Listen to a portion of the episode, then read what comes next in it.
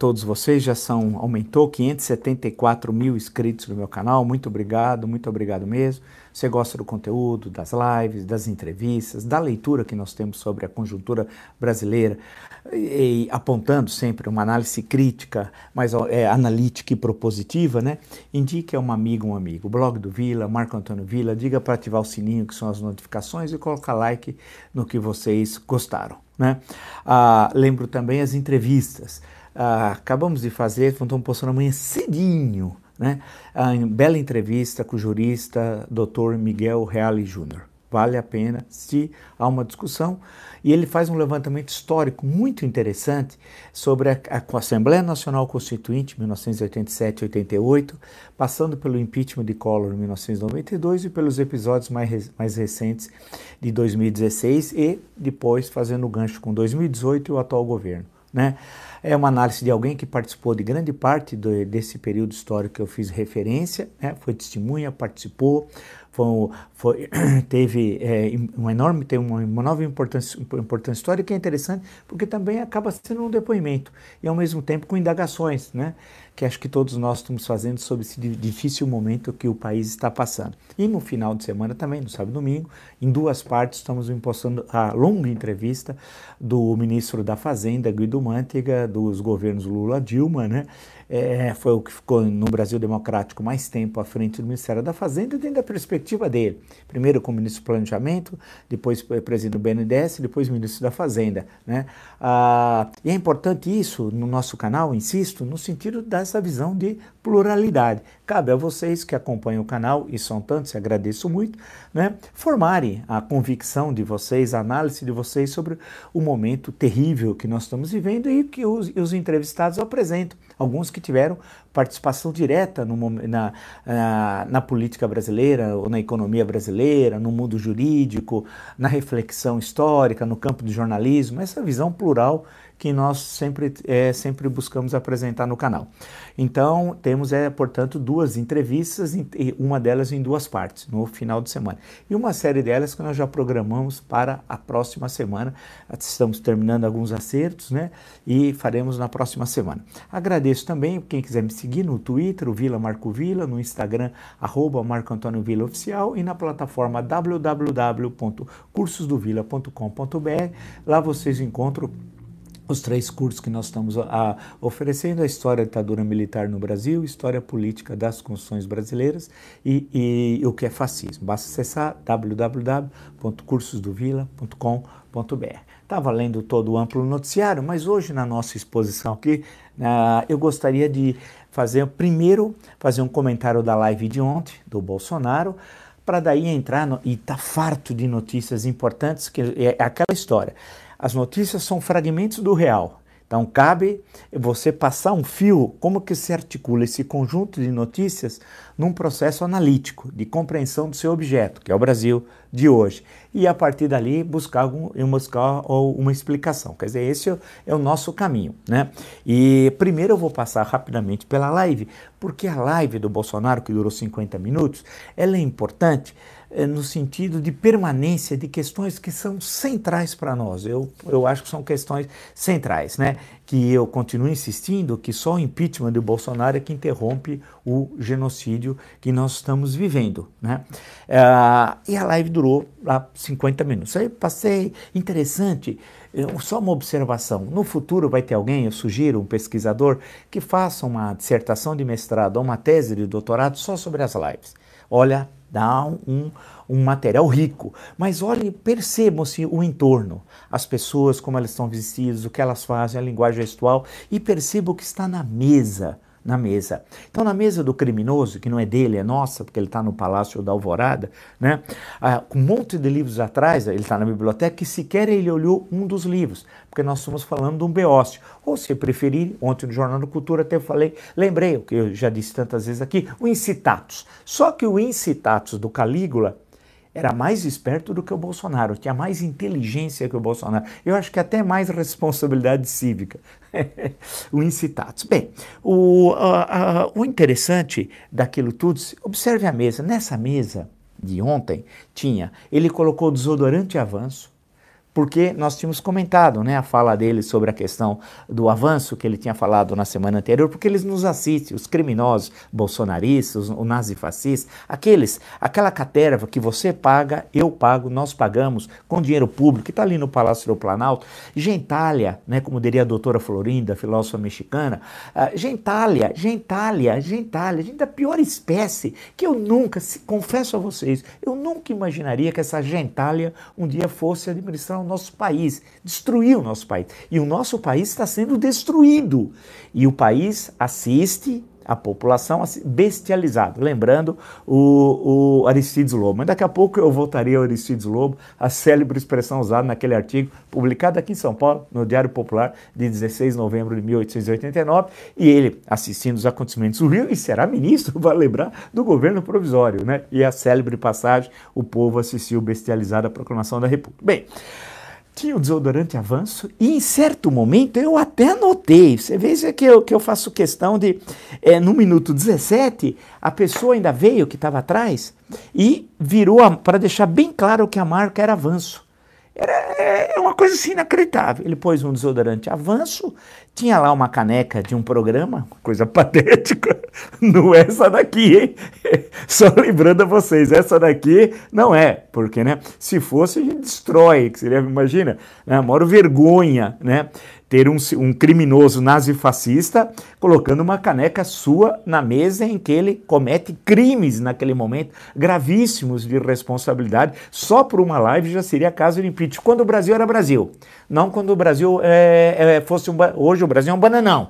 Mas o Brasil não foi sempre um bananão ao longo da história. O Brasil foi Brasil. Né? Então, uma vergonha. Então, tinha o desodorante avança, a caneca e uma embalagem de leite moça. É inacreditável a baixeza moral de um marginal. Ele é um marginal, né? É um negócio né? e cercado por aquela caterva, gente baixa, né? E ele se diz conservador e cristão. Ele nem é cristão e nem é conservador. Ele é nazi-fascista. Porque um conservador não fala o que ele falou na churrascaria em Brasília nessa semana. Você acha que um conservador fala aquilo? Aquela linguagem não é nem do Fernandinho Beiramar. Ontem eu falei no Jornal da Cultura. O Fernandinho Beiramar tem uma linguagem muito mais cordata do que o criminoso Bolsonaro. É mais fácil conversar com o Fernandinho Beiramar, ele tem um vocabulário mais amplo, é mais educado do que o criminoso que preside a República Federativa do Brasil. Olha que ponto baixo nós estamos. E passivos, o bananão tá assim. O bananão tá achando que Vamos levar. Uma hora vai resolver. o país está sendo destruído, destruído. E, e o bananão assiste passivamente. Aí ele, eu fiz essa observação, veio o presidente da Caixa, tal, falou umas bobagens. Ele, ao minuto 6, no minuto 6, 50 segundos, começaram a falar da CEAGESP. O Bolsonaro tem fixação pelo coronel da CEAGESP lá da rota, é inacreditável. Ele só fala nisso, o país morrendo gente, eu vou passar pelo noticiário, 222 mil mortos, e ele está falando do coronel da CEAGESP as suas fixações, assim como tem pelo nióbio, pelo grafeno, etc, etc, etc. Né? É um homem doente, é um psicopata. Né? Ah, no minuto oitavo, aí ele começou a atacar o senador Randolfo Rodrigues sem nominá-lo. Né? Coisa baixa, tal, que eles. E, coisa absurda, tal. Aí no minuto 10, veio, hoje foi bem rápido, esse não é o foco da nossa questão, veio o Tarcísio. Aí senta o aqui, ele acha o capitão Tarcísio um cara fantástico, aquele que inaugura a bica. inaugura bica, inaugura ordem de serviço. É um, é um falastrão. Né? Aí senta o falastrão, que é tão capitão como ele, aí começa a falar, tal, e é inacreditável. Aí começou a dizer que ele terminou uma obra. Sabe quando a obra começou? Em 1995. E ele foi lá, pôs umas coisinhas ali, meteu uma placa e inaugurou a obra, que ele estava voltando, correndo, tal. É um falastrão. Ah, ah, a partir, e aí começa a ação mais criminosa e triste. A gente brinca um pouco, mas aí vem a tristeza. A partir do minuto 17. Eu estou usando como referência sempre o canal do criminoso, tá? Do psicopata. É sempre essa referência. Então, em termos de minutagem.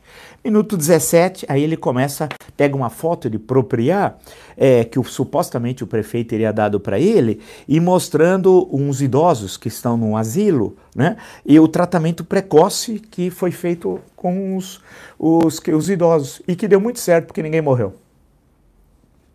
Ele repete o tratamento precoce também no, no minuto 38. Não dá, né? Ele continua o mesmo. Continua falando no tal tratamento precoce. E o Conselho Federal de Medicina, hein? Posso perguntar? E os senhores? E aí?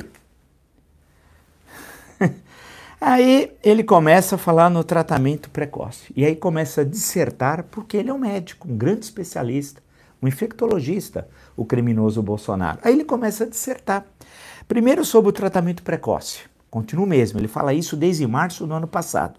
Março do ano passado. Dez meses. E o país chamado Brasil, que antigamente chamado Brasil, hoje chama República Federativa do Bananão, né? Ah, ele tá, continua nos, matando os brasileiros, é um assassino.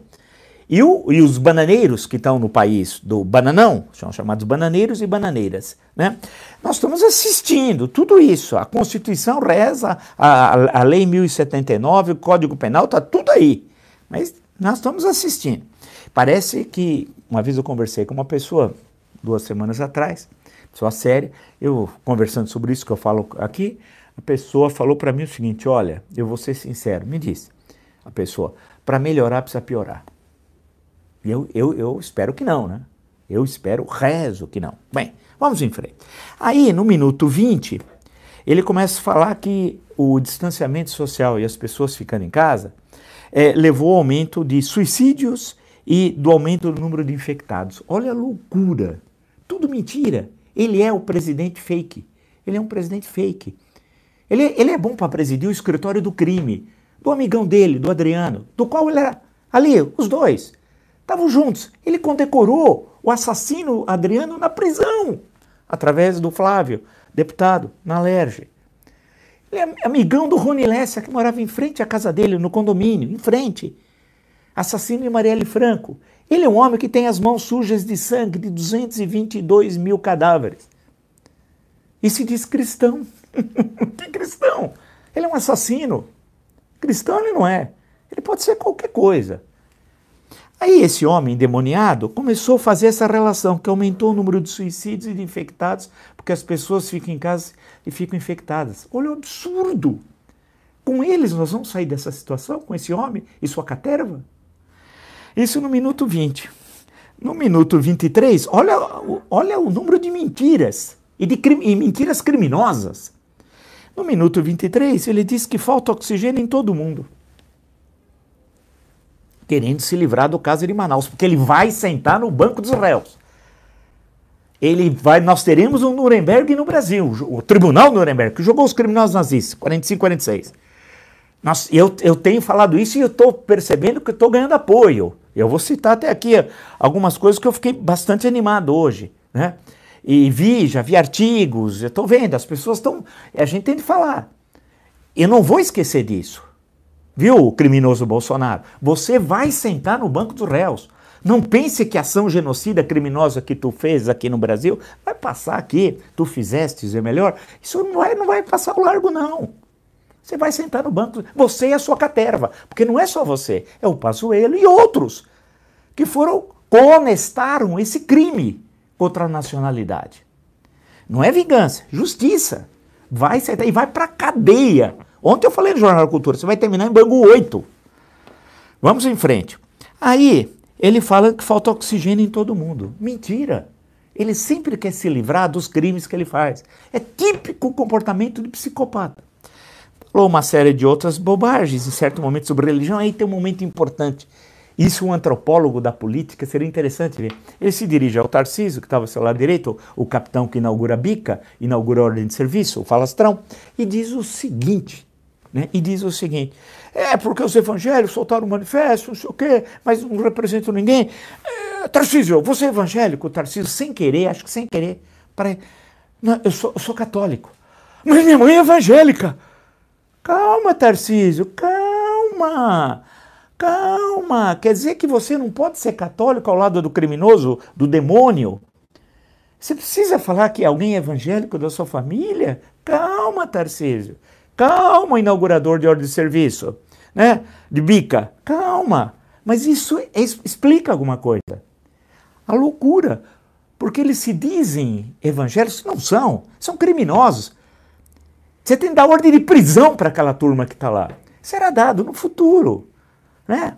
A história não os absolverá, não. Não vamos esperar a história. É a justiça, cadeia. Mas chega a hora. Como muita coisa chega a hora depois, viu? O tempo passa. Isso no minuto 24. No 37, ele começa a dissertar que a Polícia Federal não encontrou elementos para indiciar nenhum dos participantes do, dos atos antidemocráticos. E ele está muito feliz. E eu pergunto, polícia, ministro Alexandre de Moraes, que é isso? Eu sei que o senhor não está investigando, é a Polícia Federal. Mas é algo de estranho. Se eu e a torcida do Flamengo sabemos quem financiou ou não, quem participou, passou, está tudo documentado.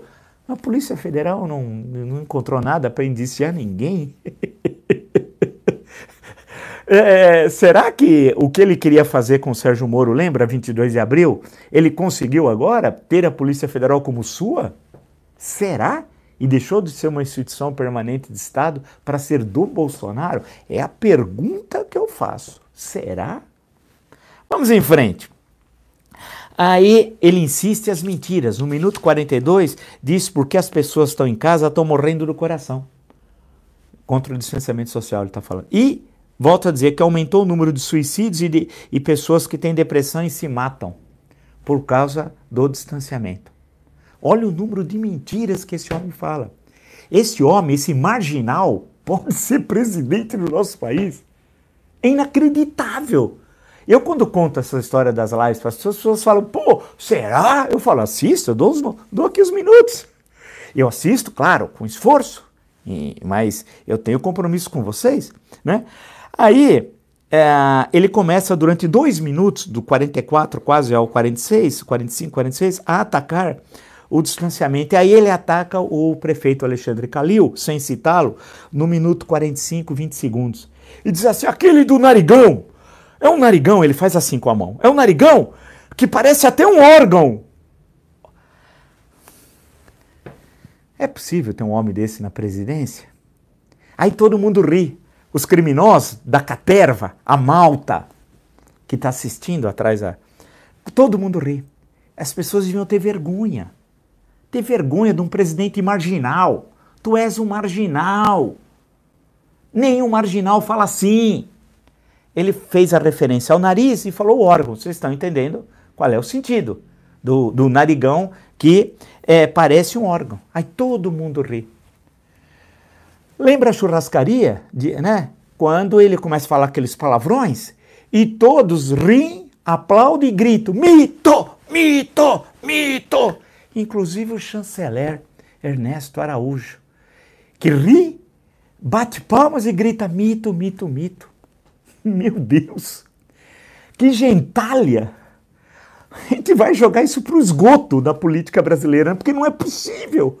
E ele, e ele ontem à noite, assisto, minuto, isso acho que não perguntaram para ele, né? É, minuto 45.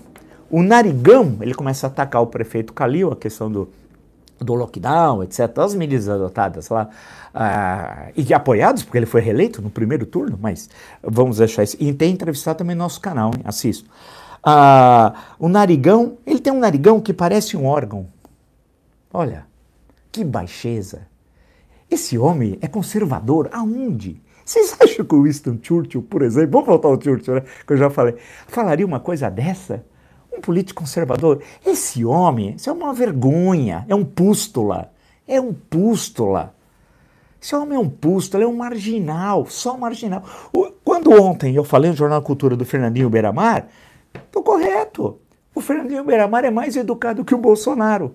Só que o Fernandinho Beiramar está condenado, uma pena altíssima de prisão, e o Bolsonaro está solto, por enquanto.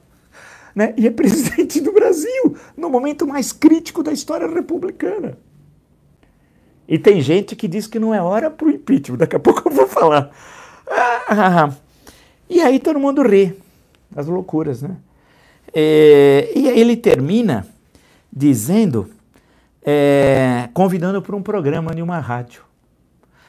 Nem durante a ditadura do Estado Novo, durante o período do DIP, Departamento de Imprensa e Propaganda, isso ocorreu. está ocorrendo agora, sob a égide da Constituição Democrática de 88. A história não vai se esquecer disso. Ou seja, ele continua o mesmo. Só para dar um exemplo, ele disse, eu já ah, não vou repetir, porque dia 26 de março do ano passado, brasileiro pula esgoto e não acontece nada, diz Bolsonaro, em alusão à infecção pelo coronavírus. Para, para o presidente, muita gente já foi infectada, por isso, segundo ele, adquiriu anticorpos, que ajudam a não proliferar isso aí. Só que isso aí já levou a mais de 200, são milhões de infectados, e a 222 mil mortos. Né? É, e ele disse naquele momento, olha a loucura, que ele pretendia usar hotéis ociosos para isolar idosos. Cadê? Primeiro era uma idiotice isso. Segundo, isso nunca ocorreu. Isso ele disse no dia 20, numa quinta-feira, dia 26 de março. Nós estamos dez meses depois, ele é o mesmo. Esse homem pode nos liderar para que nós possamos sair dessa crise tenebrosa? Só de sim quem é nazi-fascista ou quem não tem sangue brasileiro. Quer ficar aguardando o quanto pior, melhor. Porque tem gente que está aguardando o quanto pior, melhor. Exemplo. Eu fui ao jornal Estado de São Paulo, eu gosto muito do Estadão, tem um editorial excelente hoje. De, em certo momento, dizendo lá que o julgamento da história não basta, não pode ficar impune. Brilhante o editorial, é isso mesmo. É isso mesmo, não tem, não tem conversa. E na coluna do Estadão, que eu leio todo dia, que acho que o Bombic, se não me engano, é o editor, né? Ah, é uma leitura obrigatória de todos nós. Ah, diz lá um político que mais um impeachment não seria bom. Diz lá um político citado. Porque seria discreto para a democracia. Pera, é o oposto. Manter um marginal na presidência da República é que é discreto, não retirá-lo constitucionalmente né, tal qual dispõe a Constituição de 1988. É o oposto. Então vocês percebam, de um lado, tem um pequeno grupelho nazifascista se locupletando nesse poder, com esse poder aí, né? Ah, e de outro, tem a pasmaceira, né? a idiotia, né? Ah, os bestializados, que é o resto. Como é que ele se mantém no poder? Ele não tem partido, não tem base empresarial, né? Ele está comprando o Centrão. Hoje eu vou, agora eu vou listar para vocês como é que ele está comprando. Mas o Centrão vende, a mãe entrega. Isso não é nenhuma novidade. Mas o que me chama a atenção é essa, essa história, né? É, até onde nós, as contas públicas, o rombo das contas públicas é de 10% é do PIB agora. E está tudo tranquilo, tudo, a vida vai bem, a vida vai bem. Vou só dar umas notícias para vocês sentirem que bom governo é esse? Eu gosto quando tem políticos, sem nenhuma responsabilidade, que diz assim: olha, não vamos falar impeachment, porque isso, isso é um descrédito para a democracia. Descrédito para a democracia é manter o marginal no poder. Olha que diz o Globo. Pazuello, sem remoção vão continuar morrendo de 80 a 100 pacientes por dia de Covid no Amazonas. O ministro da Saúde diz que 320 pessoas foram transferidas para outros estados. Risco de aumentar o contágio com a nova variante foi questionada, e nós comentamos ontem aqui pelo ex-ministro Mandetta. Quer dizer, eles não podiam ter agido com antecedência? Claro que sim. Mas mandaram o tratamento precoce e uma equipe do Ministério da Saúde, uma, uma dúzia quase de médicos, no momento que não sequer tinha oxigênio. E agora o Pazuello está exilado lá, para ficar escondido. E diz que é, vamos continuar removendo. Mas vocês acham que na, no avião tem uma UTI para levar essas pessoas? Uma UTI para cada um dentro do avião? Dos aviões? Não. Para onde eles estão leva sendo levados? Eles estão espalhando essa cepa, são as mutações do vírus para o Brasil inteiro. E onde estão chegando também, imagina você se sentir longe da sua terra e os seus familiares. Isso aqui não é guerra. Isso parece um tratamento de guerra. Mas é o que nós, é o que nós temos aqui. Folha de São Paulo, essa é fantástica. A assessor do Ministério da Saúde diz que fila de quase 600 pacientes em Manaus, e caso piorem, vão morrer na rua. Bacana, né? Sabe quem disse isso? frase foi dita por general da reserva, Ridalto Fernandes, em reunião da comissão externa do coronavírus na, na Câmara. Recém-nomeado assessor especial, mais um que pegou boquinha. É, o general da reserva, Ridalto Fernandes, disse nessa quinta-feira, de acordo com a Folha de São Paulo, que Manaus tem quase 600 pacientes de Covid-19 na fila de atendimento e que, caso evoluam para casos, casos graves, vão morrer na rua. Pô, general, parabéns, hein? Grande general, hein? que acharia do senhor Rondon? Mascarinha de Moraes, o general Osório, teriam vergonha, né? O senhor é um general. Volto a questionar o ensino do Exército e as promoções. Meu Deus do céu, que vergonha tu és! Para a história do Exército. Quer dizer que vão morrer na rua numa boa. Vão morrer na rua. Eles são inimigos do. Eu sei que o senhor é, é, é treinado para matar. Afinal, essa é a profissão. Cada um tem a sua, o senhor escolheu. Treinado para matar. Mas espera um pouquinho. Quer dizer que morrer tudo bem, morrer na rua? O senhor está se referindo ao número de 600 pacientes? Tudo bem. Algo de errado com o Exército Brasileiro, né? Ou não? algo de errado com a Marinha, que não consegue transportar equipamentos por via fluvial e não consegue proteger o litoral do Rio Grande do Sul. Precisa do navio da Marinha Americana, questão da pesca, comentei aqui. Algo de errado com a FAB, que não tem aviões de transporte. Que, que foi? O que, que a FAB fez nos últimos 30 anos? Só transportou político para cima e para baixo? Fez o quê? Ou foram promovendo, um pondo medalha no outro, brincando de aviãozinho, fazendo aviãozinho de papel, a marinha fazendo, quando chove, fazendo naviozinho de papel, pondo na correnteza. O que, que, que, eles estão fazendo? O que está fazendo o exército? As forças armadas, que custam uma fortuna ao país. Fazer o quê? Elas não conseguem. O outro, o Pazuello, lembrar que o Pazuello lá, ele é general é, é, da intendência, general de divisão. E ontem o Tarcísio, vê como assisto com atenção as lives, o Tarcísio reclamou, porque general de divisão, general de três estrelas, né? Coronel uma estrela, general de brigada duas, general de divisão três, general de exército quatro. Ele achando que, pô, por que não, não pode ser general de exército? Lá na live com um criminoso tal, criminoso que queria explodir o Rio de Janeiro, o marginal queria explodir. Daí que ele foi condenado por terrorismo no exército, né? O Pazuello é general de três estrelas. Diz essas bobagens. Qualquer exército sério não seria cabo. Cabo. Agora no exército de Brancaleone, porque as nossas forças armadas viraram um grande exército Brancaleone. Coloca no Google, para quem não assistiu, minha geração assistiu, grande comédia italiana dos anos 60, né? Assistam.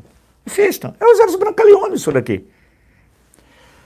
Ah, e dentro dessa loucura, né? E nós temos sem o impeachment, não vamos interromper o genocídio, os loucos no poder. O, o, é, o Beto Salu, que é conhecido também pela alcunha de Ernesto Araújo, Brasil está Folha de São Paulo. Brasil e Estados Unidos precisam barrar tecno-totalitarismo, diz Ernesto Araújo em referência à China. Chanceler não cita país pelo nome, em fala na qual evitou discutir cooperação sobre clima e Covid-19. Né? Uma reunião importante do Fórum Econômico Mundial, Fórum de Davos, né? E ele não quis discutir Covid-19, não quis discutir a questão do clima, mas acusou, é a China que ele está. A China que só é, desde 2019, a nossa maior parceira comercial e sem ela nós não teríamos uma vacina. só isso. E não teríamos os respiradores, etc. Esse é o homem que é o, o ministro das Relações Exteriores. E diz o, o, o Beócio, presidente da República, que o Ernesto Araújo faz relações públicas com o mundo todo. Ele acha que o ministro das Relações Exteriores faz relações públicas. Ele não sabe nem qual é a função de um diplomata, qual é a função do Itamaraty. Esse homem é um idiota. Nós temos um idiota na presidência da República. Mas um idiota mal, porque tem idiota bom. Esse é mau, é cruel, é perverso, é assassino. 222 mil brasileiros e brasileiras têm as mãos pingando de sangue esse assassino. E que na live mostra quão psicopata ele é, dando risada, não tá nem aí. Depois ele fica fazendo em nome de Jesus e vai com a Micheque. E os cheques do Queiroz, hein, Micheque? Né? Numa, num culto. E aí ficam lá todos assim, ó, pondo a mão assim, todos que religiosos, tudo demônio. É, é tudo demoníaco ali, o Beuzebu ali. Que... Vamos em frente. Aí, Olha essa questão da China. Ele atacou violentamente a China. É com esses que nós vamos sair da Covid-19, vencer a, a, a, grande batalha contra o novo coronavírus. É com esses que vai ter recuperação econômica, o Brasil vai deixar de ser um Estado párea, etc. Eu vou perguntar, o... leiam a coluna do Estadão, os políticos estão dizendo que o impeachment não é bom. Olha que lindo, não é bom, porque vai ter um descrédito para a democracia. Descrédito para a democracia são esses que estão destruindo as nossas instituições. Aí, a, a, a, isso no noticiário que eu estou lendo aqui. Agora, só para vocês verem, por outro lado, né, a, tem uma boa notícia. O Dr. Claudio Fonteles, entrevistado no nosso canal, é, ex-procurador-geral da República, ex-procuradores do cidadão Débora Duprá, além de três ex-integrantes do Ministério Público Federal e um desembargador pediram que Augusto Aras denuncie o Bolsonaro por sua postura na pandemia da Covid-19. O grupo quer que o presidente seja enquadrado no artigo 247 do Código Penal, que prevê pena de 10 a 15 anos de reclusão, reclusão, ver o sol nascer quadrado, como se dizia, a quem causar epidemia mediante a propagação de germes patogênicos. Bem, estão se mexendo, mas pouco ainda, mas começa a se mexer. Enquanto isso, tenha, ele quer barrar o impeachment. E aí ele precisa comprar a presidência da Câmara. Para ele, Bolsonaro, marginal. É como o marginal, naquelas organizações que ele conhece bem do Rio de Janeiro, como o Escritório do Crime, tenta comprar autoridades. Não tenta os marginais comprar autoridades? Infelizmente isso ocorre.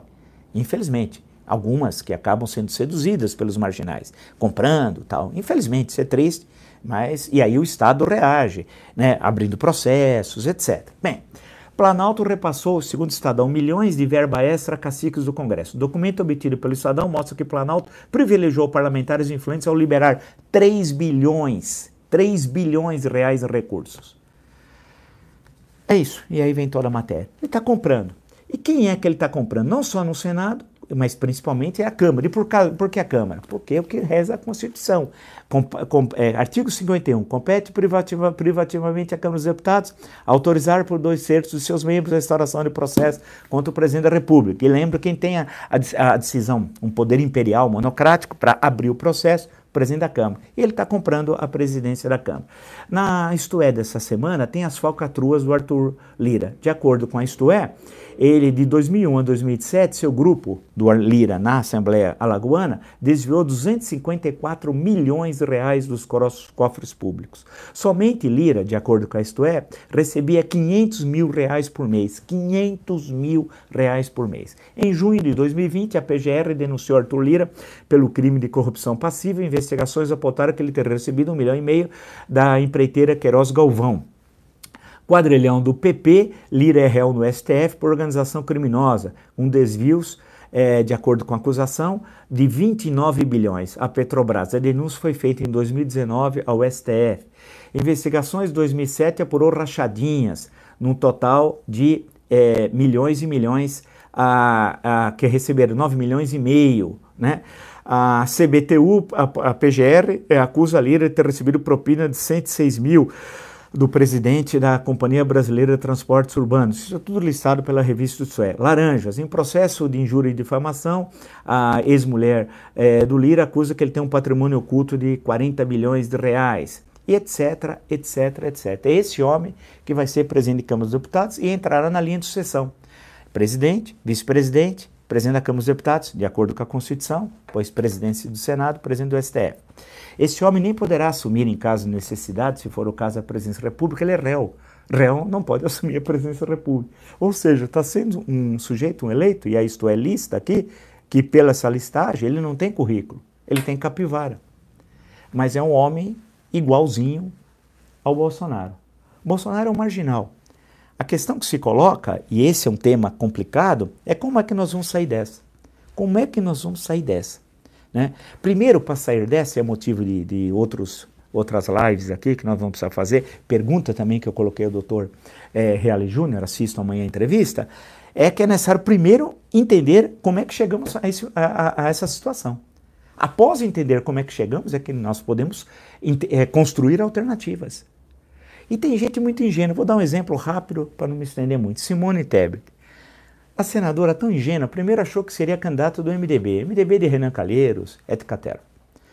Aí saiu como candidata achando que eles iam votar nela. Foi uma ingenuidade. Ela só poderia ter viabilidade eleitoral se ela tivesse o apoio do grupo Muda Senado e de outros senadores e apoio da sociedade civil efetivo. E ela fosse uma candidata que colocasse a questão do impeachment, da moralidade, do respeito à coisa pública, mesmo sabendo que ia perder. E ela perderia mas seria a vitória na derrota. Ela sairia muito maior do que tinha entrado na disputa e com uma liderança nacional extremamente ingênua, uma ingenuidade. E olha, o americano tranquilo, clássico romance Grand Green sobre o Vietnã. Lá no final tem uma passagem maravilhosa. É, o Green é um grande escritor inglês, grande escritor do século XX. A insanidade, a, a ingenuidade é uma forma de insanidade. Está lá no final. Né?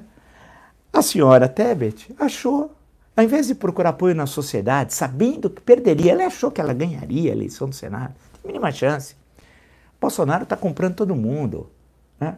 Mas ela ia ser derrotada, mas seria por cima. O que vai acontecer agora? Se declarou candidata independente e vai sair menor do que entrou. Então, esse que é o problema. Nós não temos lideranças lá no parlamento. Esse é o nó. Que é pior do que os processos de impeachment de 92 e 16 e 2016. Mas é uma questão complicada. Nós vamos ter que discutir depois. A grande questão passa primeiro pela sociedade civil. Ela tem de acordar.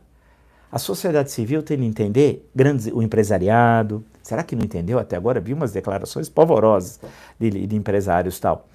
Lideranças políticas, que tem alguma liderança efetiva, né? ou que já foi presidente da República, ou que já foi isso, ou que já foi aquilo.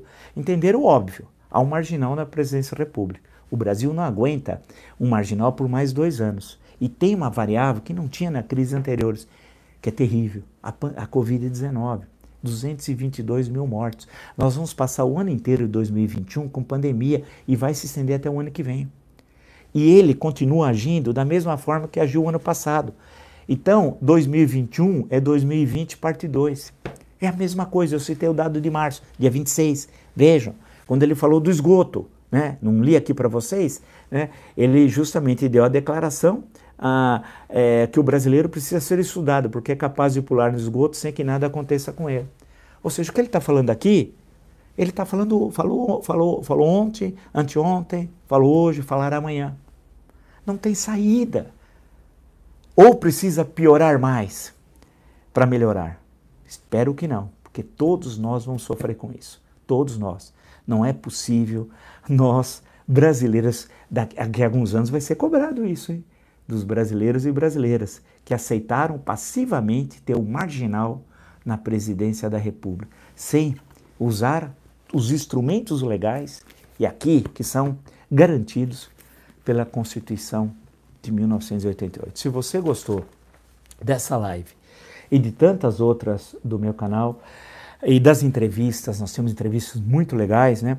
É, indique a uma amiga ou um amigo. Nós já temos e agradeço muito, 574 mil inscritos no meu canal. Muito obrigado, muito obrigado mesmo. Indica um amigo, amigo. É fácil, blog do Vila, Marco Antônio Vila. Diga para ativar o sininho, que são as notificações, colocar like no que vocês gostarem usar, como vocês muito bem fazem, a página dos comentários. Estamos postando amanhã cedinho entrevista com o jurista Miguel Reale Júnior. Durante o dia, vamos fazer o possível para é, é, postar a primeira parte da entrevista com o ministro da Fazenda, economista Guido Mantega, a segunda parte, se der certo, no domingo, ou se não, faremos isso na segunda Fiquem tranquilos, isso já está tudo pronto. E, uh, e novas entrevistas que nós estamos organizando, já acertando para semana que vem, com gente que contribui com reflexão sobre o Brasil. Né? Ah, lembro que vocês podem me seguir no Twitter, por, pelo Vila Marco Vila, no Instagram pelo arroba Marco Antônio Vila Oficial e na plataforma www.cursodovila.com.br. Lá vocês encontram todas as informações sobre os três cursos que estamos oferecendo: História Política das Constituições Brasileiras, História da Ditadura Militar no Brasil e o que é fascismo. www.cursodovila.com.br. Vamos nos encontrar amanhã, né, analisando e refletindo, acompanhando todo o noticiário é, que tem, muita coisa está acontecendo e buscando sempre essa análise independente. Aqui, essa caneca, vocês nunca verão, mas nunca verão, na mesa do marginal Bolsonaro. Sabe por quê? Porque aqui tem honra, tem caráter e tem espinha ereta. E principalmente, aqui corre sangue de brasileiro não de vendidos, daqueles que vendem a mãe e entregam, gente que tem compromisso com o nazifascismo. Aqui não, aqui nós temos compromisso com o Estado Democrático de Direito, com a República e com a Constituição. E temos muito orgulho disso. Sempre nos batemos por isso, ao longo de toda a nossa vida. Continuaremos nos batendo agora, sabendo que é difícil, porque você ter uma linha reta num país em que as pessoas são compradas, por 30 dinheiros, não é fácil. Mas eu tenho certeza que eu estou com vocês e com muitos né, que têm essa mesma visão que a minha. Nós não nos vendemos, nós não temos preço. Porque quem é patriota, quem ama o Brasil, e nós vamos encontrar a saída dessa crise, não se vende para ninguém. E o Bolsonaro é um vendido, é um marginal, mas não só ele, porque se fosse só ele, dia muito ele não estaria lá. Então isso daqui é o nosso orgulho. Nos encontramos amanhã.